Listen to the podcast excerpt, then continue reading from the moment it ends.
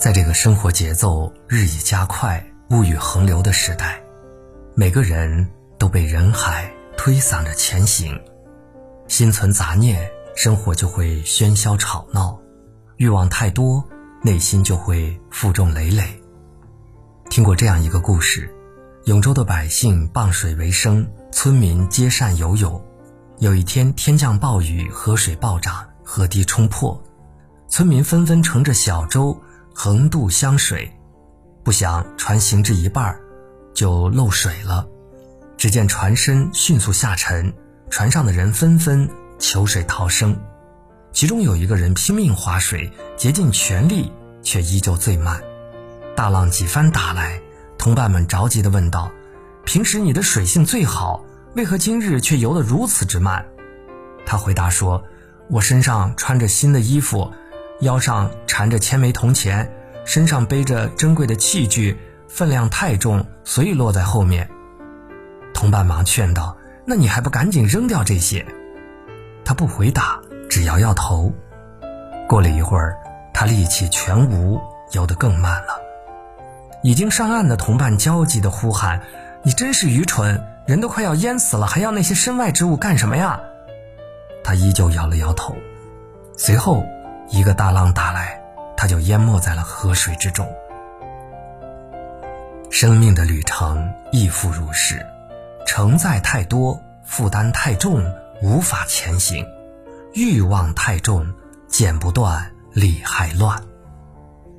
古人说：“四十不多欲。”人生下半场就是要化繁为简。曾经有人在大街上偶遇雕像大师罗丹。提出了这样一个问题：什么是艺术？罗丹毫不迟疑地说：“减去多余的部分。”约书亚·贝克尔是一名美国的高富帅，在世人的眼中，他无疑是一个名副其实的成功人士，掌管着一百五十家店铺，有一个温柔可人的妻子，年纪轻轻就可以随心所欲地购买豪车豪宅。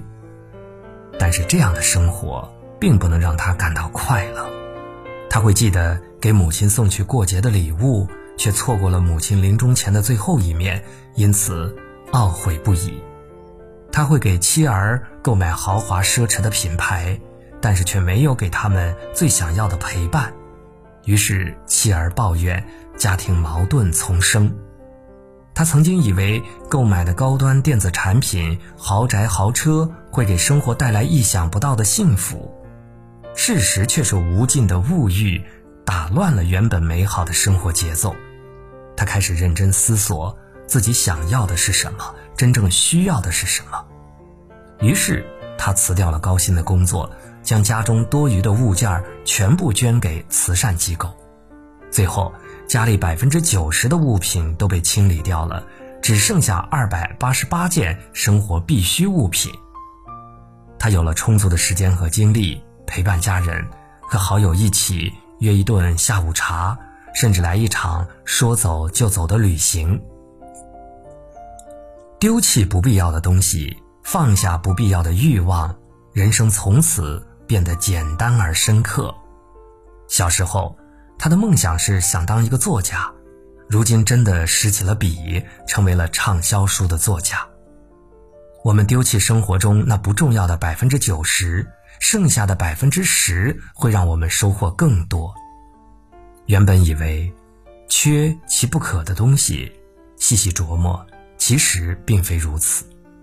一件一件的省掉，眼前的杂事杂物所剩不多了，视野反而会更加开阔。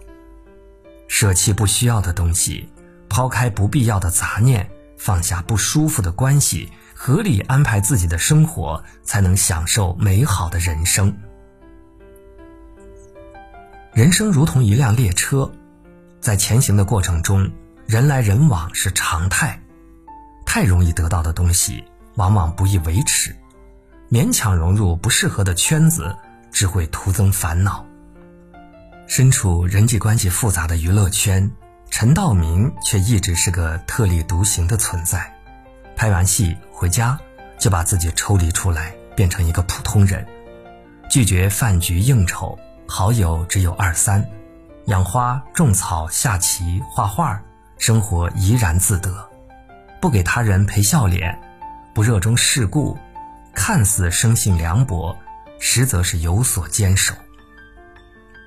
作家邵文杰曾经说过：“人不可能有很多朋友，所谓朋友遍天下，不是一种诗意的夸张，就是一种浅薄的自负。”新裤子乐队主唱彭磊曾经做客综艺节目《奇葩说》，节目进程中，李诞表示想要添加彭磊的微信，没想到彭磊回复说：“要先删除一个人才能加李诞。”因为他的微信只留一百个人，对于娱乐圈的好友邀请，他显得格外慎重。人到中年的彭磊，在经历了蛰伏和爆红之后，更加懂得一个清静的朋友圈多么难能可贵。作家苏秦说：“你不必把太多人请进生命里。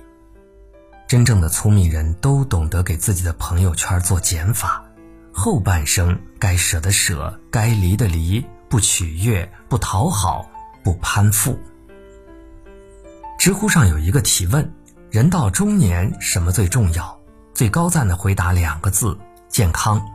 深以为然。人生原本漫长，最怕在盛放之时戛然而止。茨威格说过：“一个人年轻的时候，总以为疾病和死神只会光顾别人；年轻的时候，总以为生命无比旺盛，于是牺牲身体健康去追求财富，以为有了财富便拥有了幸福。然而，只有经历了病痛的折磨，才真正懂得，一切幸福的首要前提是健康。”主持人华少曾在节目当中聊起自己近年来迅速长胖的原因，因为工作繁忙，常常需要出去应酬，饮食极为不规律，作息也常常紊乱，经常从这个场子赶到下一个场子，深夜回到家中吃碗面条就昏昏欲睡，高负荷的工作状态加上不健康的生活习惯，导致肺管破裂，最严重的一次，两根血管同时爆掉。吐了五百 CC 的血，透支生命换来的工作成就让华少心惊。他意识到一切幸福的基础都离不开健康的体魄，于是他逐渐调整工作安排，清淡饮食，恢复锻炼，最终才将身体调制成健康的轨道上。白岩松曾经这样解读过“忙”字：“忙就是心和王的组成。”忙着忙着，心就亡了。再健康的身体，也经不起肆无忌惮的挥霍。唯有在日常生活点滴当中加以重视，才能够成就健康的体魄。文坛大师王蒙是一个名副其实的吃货，热爱各色美食，更喜烹饪，拿手好菜数不胜数。但是他有着自己的健康理念，坚持一日三餐。从不暴饮暴食，吃饭讲究七分饱，坚持每周游泳，每天行走七千步。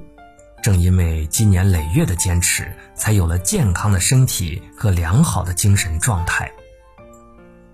苏轼总结得好：一曰无事以当贵，二曰早寝以当富，三曰安步以当车，四曰晚食以当肉。